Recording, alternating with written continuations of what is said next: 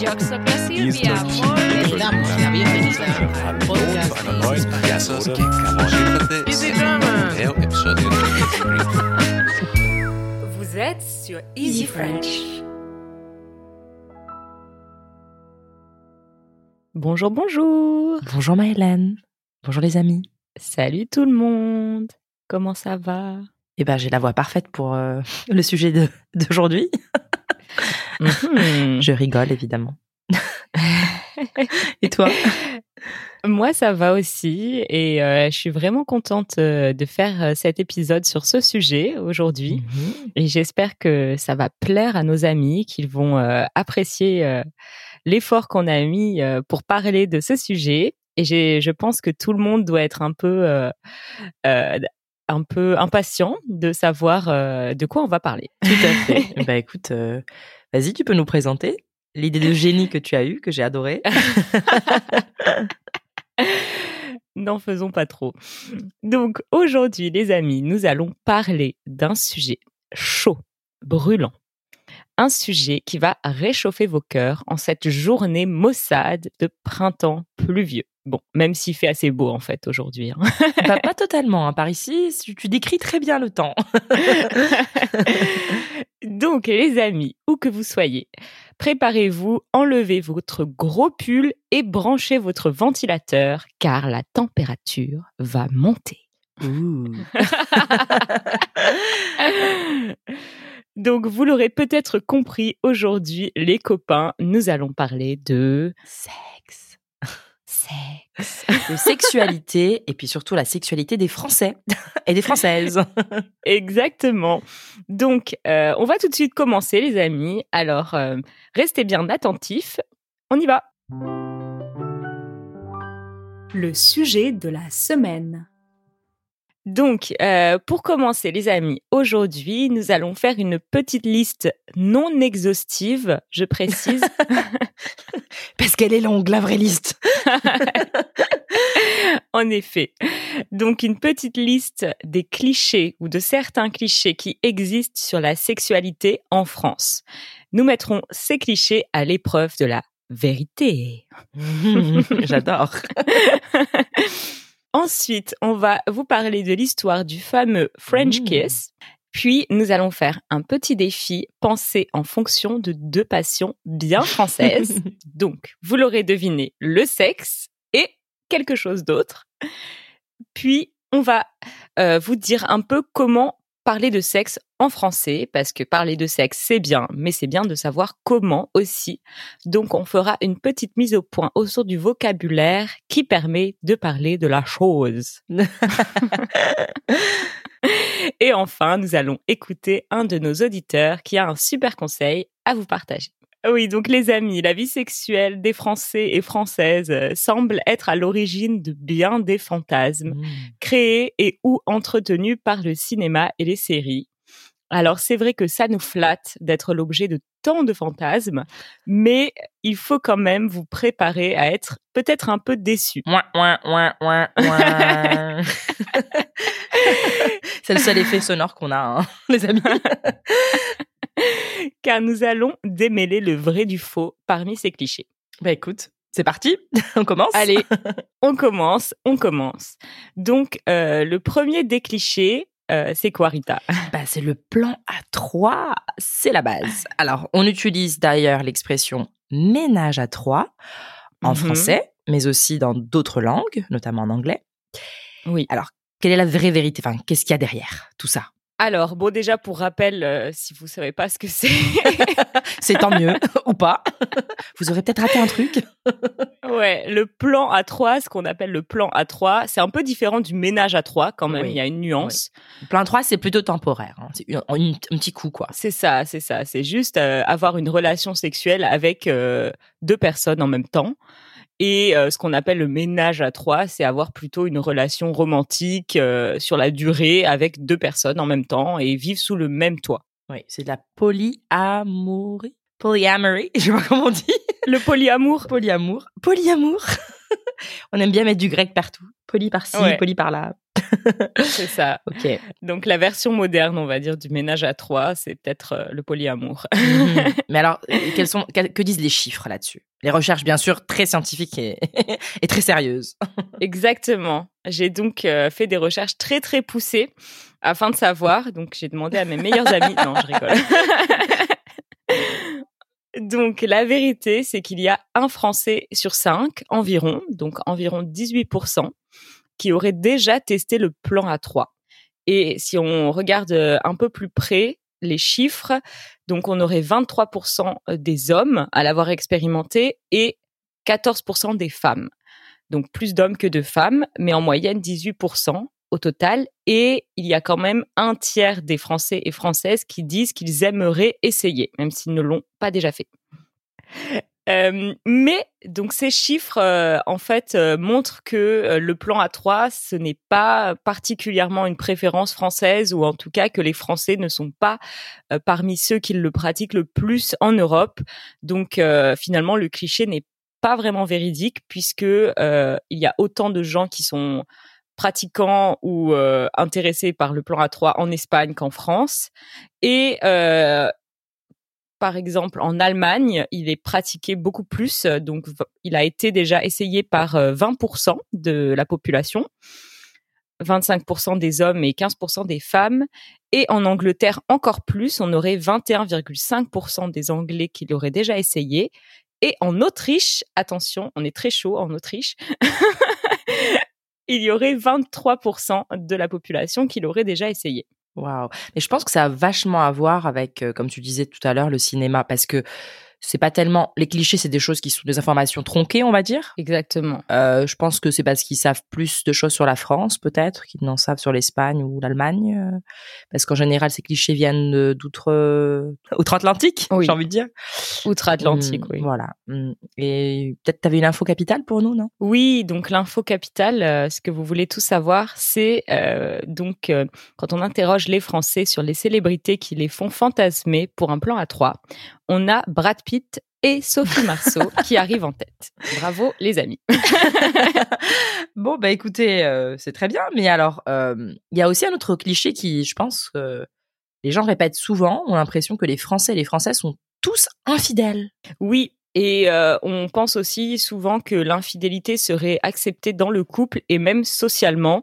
Donc, euh, si on, on cherche un exemple, euh, moi j'ai pensé à, à la hum, relation entre Sylvie et Antoine dans la série Emily in Paris. Donc, Sylvie c'est Mhm. la patronne euh, de Emily et, euh, et Antoine c'est un client important de l'entreprise et ils ont une relation alors que Antoine est marié et euh, Mhm. tout le monde est au courant de leur relation, même la femme d'Antoine d'ailleurs, et euh, ça semble pas poser de, de vrais problèmes. Donc euh, j'ai vu euh, une enquête euh, euh, publiée par le Pew Research Center qui indique justement que les électeurs français sont plus tolérants envers l'infidélité que les autres électeurs à travers le monde. Donc ça montre vraiment qu'il y a une tolérance euh, qu'il n'y a peut-être pas ailleurs, notamment comme tu disais aux États-Unis.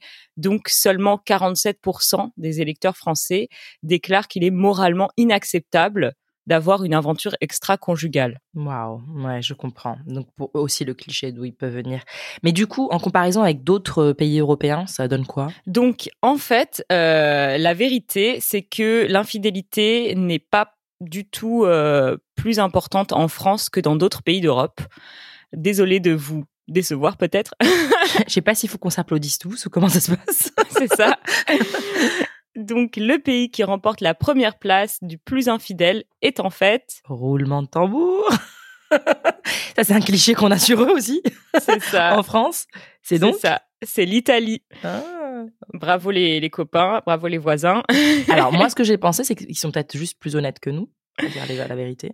C'est ça, ils sont plus honnêtes et j'ai aussi lu rapidement, mais je pourrais pas non plus euh, dire que j'ai que j'ai lu en détail sur ça, mais que c'était euh, un pays où il était peut-être plus difficile de divorcer, peut-être moins accepté socialement. Hmm, oui, Et ça peut jouer euh, sur la balance. C'est ça. Mhm. C'est ça. Donc on aurait 49% des Italiens et 41% des Italiennes qui euh, auraient déjà trompé leur partenaire, ou en tout cas qui l'ont admis. et euh, en Espagne et au Royaume-Uni, on a euh, 46% des hommes et 38% des femmes qui auraient déjà été infidèles. Et en France, on est dans la moyenne des pays européens avec euh, 42% en tout. Ouais. Bon, on n'est pas un mauvais élève, on n'est pas un bon élève non plus. C'est ça, on est dans la moyenne. voilà. Alors, il y a un dernier truc que tu voulais nous ajouter que je trouvais vraiment, vraiment cool à savoir parce que j'ai fait une petite comparaison. Qu'est-ce que c'est, Mylène, comme cliché? Oui. Alors, il y en a deux derniers, en fait. Mais celui-là, euh, c'est donc un, un cliché qui est apparemment euh, à pignon sur rue, donc euh, que beaucoup de gens connaissent. Qui a pipe sur rue? C'est ça. les Français et les Françaises pratiquent tous, et en quantité, le sexe oral. Hmm. Bah, Comme je disais, une pipe. Tailler une pipe. C'est ça. Ça, c'est le mot euh, d'argot, enfin l'expression argotique euh, pour ce qui est de la fellation, hein, tailler une pipe. Alors, combien de pourcents, tu as dit? Alors, le pourcentage, c'est 70% qui le pratiquent régulièrement. Alors, c'est très intéressant, les copains, parce que je sais pas pourquoi, j'ai pensé à se brosser les dents. Et j'y suis allée chercher un petit peu. Et j'ai réalisé qu'en fait, un autre nouveau cliché, les Français taillent plus de pipes qu'ils ne se brossent les dents. Oula C'est pas vraiment à notre avantage. hein. Voilà. Bah, c'est- c'était gratuit hein, comme information, les amis. On espère que ça restera bien dans vos cerveaux jusqu'à la fin de vos jours. Alors, il y a quoi d'autre? Et donc, en dernier, ce que j'ai, euh, ce que j'ai noté, ce que j'ai voulu garder, c'était que apparemment, coucher avec un Français assure euh, à toutes ces dames de multiples orgasmes à tous les coups, car justement, euh, les hommes français seraient de bons coups au lit. Et en fait, euh, désolé vraiment de vous décevoir euh, si vous planifiez une petite visite de courtoisie euh, en France. en fait, il y aurait 49% des Françaises hétérosexuelles qui auraient du mal à avoir un orgasme dans les relations euh, à deux et 25% qui n'en auraient même pas eu du tout lors de leur dernière relation sexuelle. Oui, oui, oui, ça fait mal. hein. Voilà. Donc on va continuer les amis, restez bien avec nous parce qu'on a encore plein de choses à vous raconter.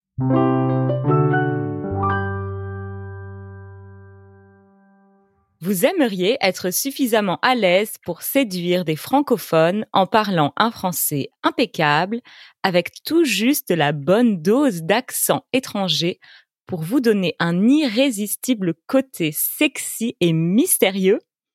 Alors le sponsor de cet épisode, Lingopie, est fait pour vous. Lingopie est une plateforme de streaming que nous recommandons tout particulièrement à tous ceux qui souhaitent faire de rapides progrès en français tout en s'amusant. Sur Lingopie, vous pouvez regarder des films, des séries, des documentaires et toutes sortes de vidéos en français avec des sous-titres, comme par exemple sur notre chaîne YouTube. Pendant que vous regardez votre série préférée, vous pouvez cliquer sur les mots inconnus, en voir instantanément la traduction et les ajouter à vos flashcards personnalisés pour les réviser plus tard, et ainsi être sûr de ne jamais les oublier. Vous aimeriez profiter de tous ces services? Alors, passez vite par notre lien learn.lingopie.com slash easyfrenchpodcast et testez Lingopie gratuitement pendant 7 jours. Si vous décidez de rester, grâce à notre lien, vous bénéficierez d'une réduction de 55% sur le tarif de l'abonnement annuel et d'une réduction de 70% sur l'abonnement à vie. Alors, allez-y, foncez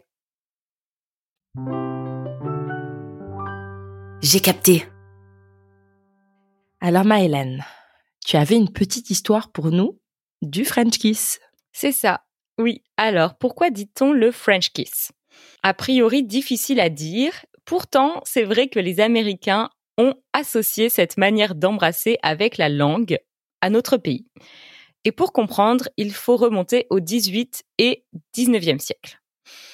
Alors déjà, euh, quand est-ce que le French kiss euh, est apparu dans le dictionnaire euh, français Le Petit Robert? Ce n'est apparemment qu'en 2014 que le French Kiss est apparu. Et d'ailleurs, il est défini par le fait d'embrasser avec la langue, comme tu l'as si bien dit. Mhm. En langage populaire en France, on peut aussi dire galocher ou alors. Rouler une pelle. Mhm. Ça décrit bien le mouvement. hein. des expressions très très imagées. Euh, et donc, euh, les Américains penseraient que cette pratique est une invention française. Euh, donc, en fait, ça remonte au 18 et 19e siècle parce que c'est à ce moment-là que la mobilité transatlantique, donc entre euh, l'Europe et les États-Unis ou l'Amérique, commence à se développer. Et donc, euh, ce qui se développe aussi, c'est la réputation des Français chez nos amis américains. Et euh, ceux qui voyagent pour la première fois en France euh, avaient en fait pendant longtemps évolué dans une religion très puritaine. Et dans ce type de religion ou d'habitude culturelle, ce genre de pratique, donc le roulage de pelle, apparemment, c'était pas très commun. Oui. Et donc, du coup, pour eux, embrasser, en fait, bah, ça signifiait euh, épouser quelque part. Donc, quand ils sont rentrés de France, euh, qu'est-ce qu'ils se sont dit ou qu'est-ce qu'ils ont dit à tout le monde sur la France? Il disait à tout le monde, donc, euh, quand vous êtes en France, euh, il faut vous faire embrasser par les femmes. Et donc, c'est à partir de ce moment-là qu'est née l'expression French kiss. Mais du coup, est-ce que c'est vraiment de chez nous que ça vient? Quelle est vraiment l'origine de, de cette pratique, on va dire? Oui, on est très flatté qu'on pense que ce sont euh, nos ancêtres qui auraient inventé euh, le French kiss ou euh, la pelle.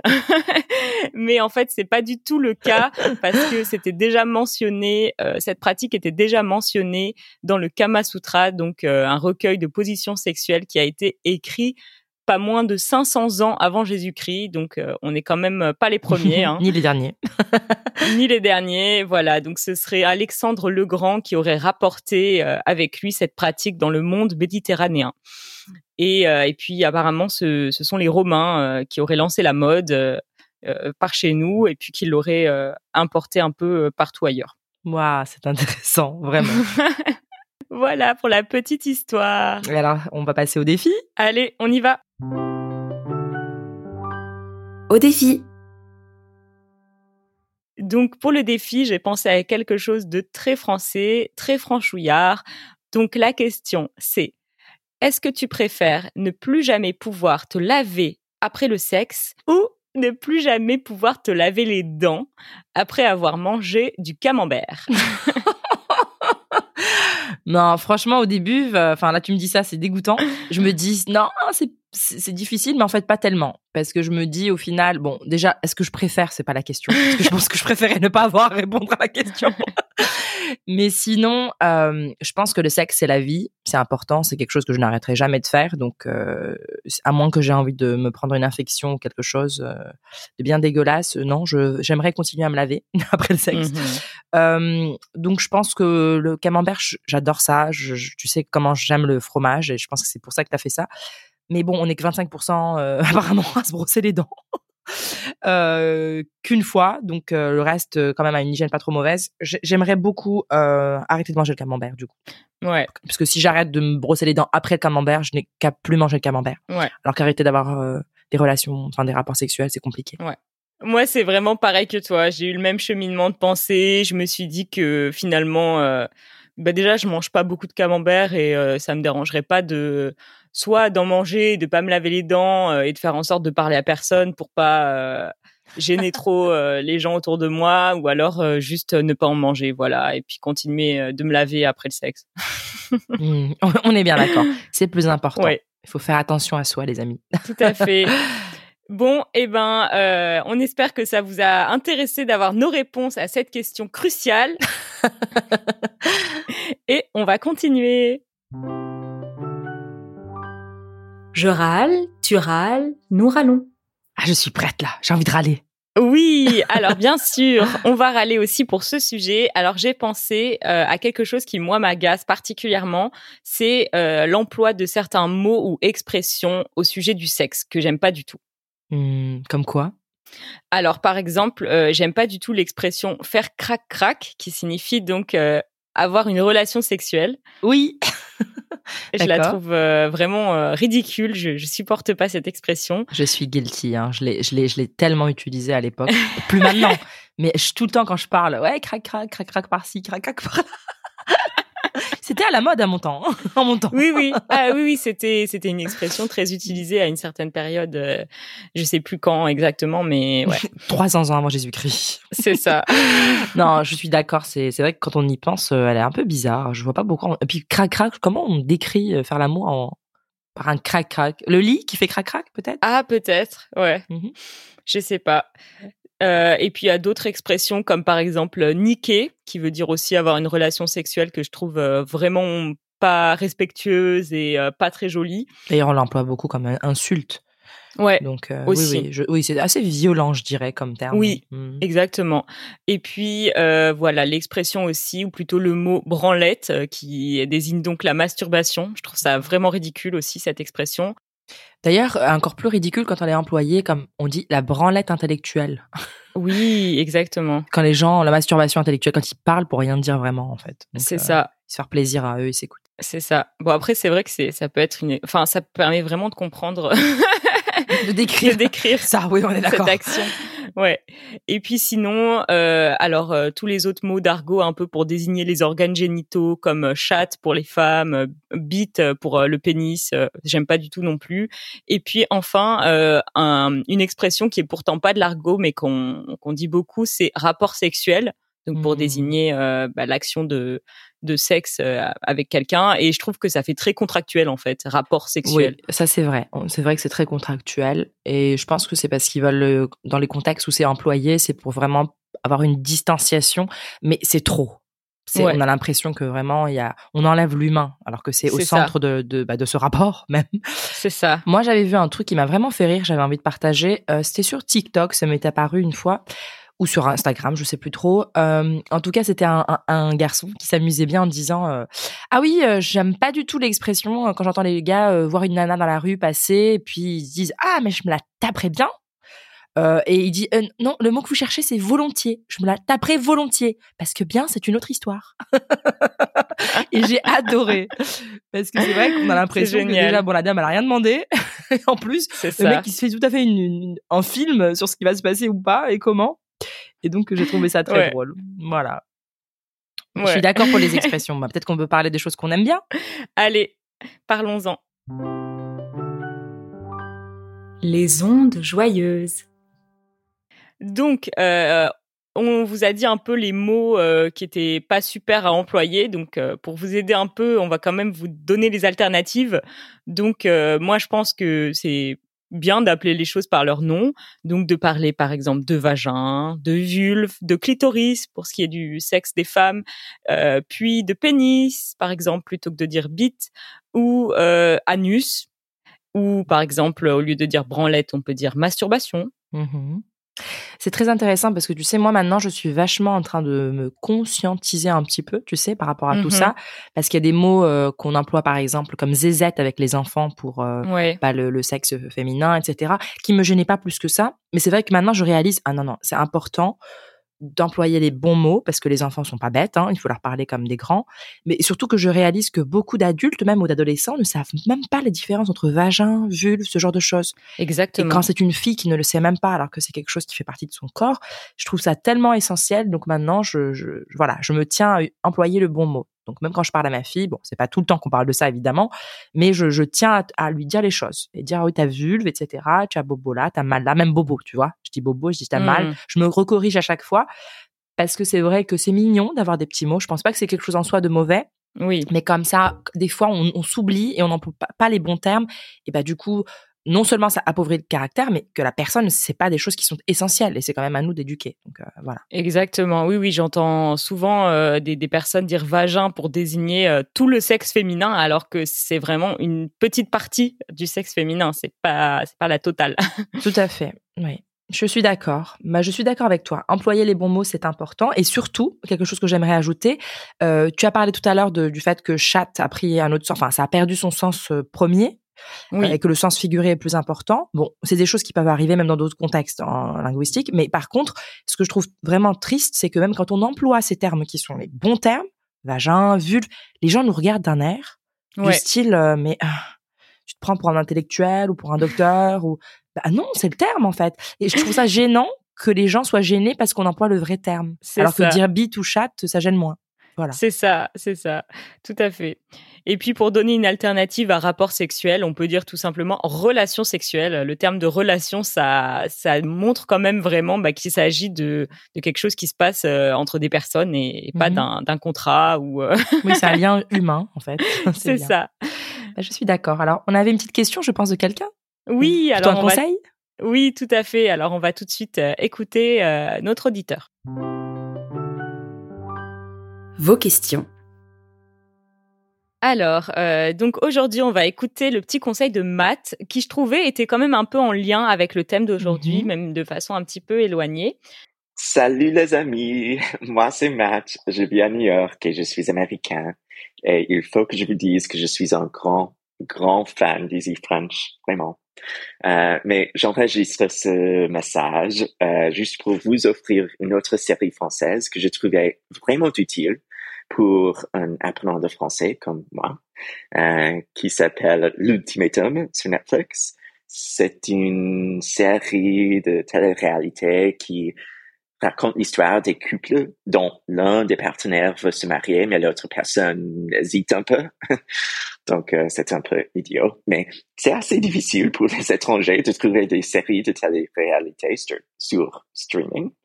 Euh, mais c'est top parce qu'on entend des vraies phrases et des vraies conversations françaises par des personnes réelles, un peu comme Easy French.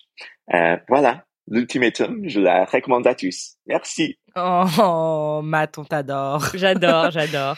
J'ai l'impression que j'ai envie d'aller regarder un film avec Matt. Il est tellement cool. Écoute, bah moi je l'avais commencé vite fait. Je sais pas si t'as regardé toi, Ultimatum, euh, Mylène. Ouais, j'avais regardé aussi euh, un ou deux épisodes, euh, peut-être un peu plus, mais je l'avais pas fini. Mhm. Et qu'est-ce que tu en as pensé du coup? Moi, j'ai trouvé ça divertissant. Ouais, bah je suis d'accord. Comme a dit Matt, c'est un peu bête, mais on aime bien. Ouais, ouais, franchement, ouais, ça, ça passe, euh, ça passe le temps, on rigole un peu et euh, même si au début on trouve ça complètement idiot, euh, on se prend au jeu, on commence à, à vraiment empathiser parfois avec certaines personnes. Donc euh, oui, c'est c'est sympa et puis c'est vrai que pour apprendre la langue, par contre, comme il a dit, je pense que c'est vraiment super parce que voilà, on entend des vraies personnes parler euh, dans un, un vrai contexte. euh, donc ouais, Des expressions naturelles, etc. Ouais, donc j'applaudis. Merci beaucoup pour ce super conseil, Matt. ouais. Et puis on t'embrasse très très fort de Paris à New York. Merci beaucoup. Bon, eh ben, on arrive déjà à la fin, n'est-ce pas? Tout à fait. Mais pour les amis qui sont membres donc de notre podcast, ils vont pouvoir avoir un petit bonus avec euh, nous. On va parler de quoi exactement? On va parler euh, plus en détail de euh, plein de choses euh, autour de la sexualité et surtout des choses qu'on trouve soit positives, soit négatives dans ce qu'on pourrait appeler la culture de la sexualité en France. Tout à fait. Et donc si vous voulez devenir membre, il suffit d'aller sur easy-french.org slash membership. C'est ça. Donc, euh, à tous les amis qui nous laissent maintenant, on vous dit merci beaucoup et à la semaine prochaine. On vous embrasse fort. et pour les autres, eh bien, à tout de suite. Salut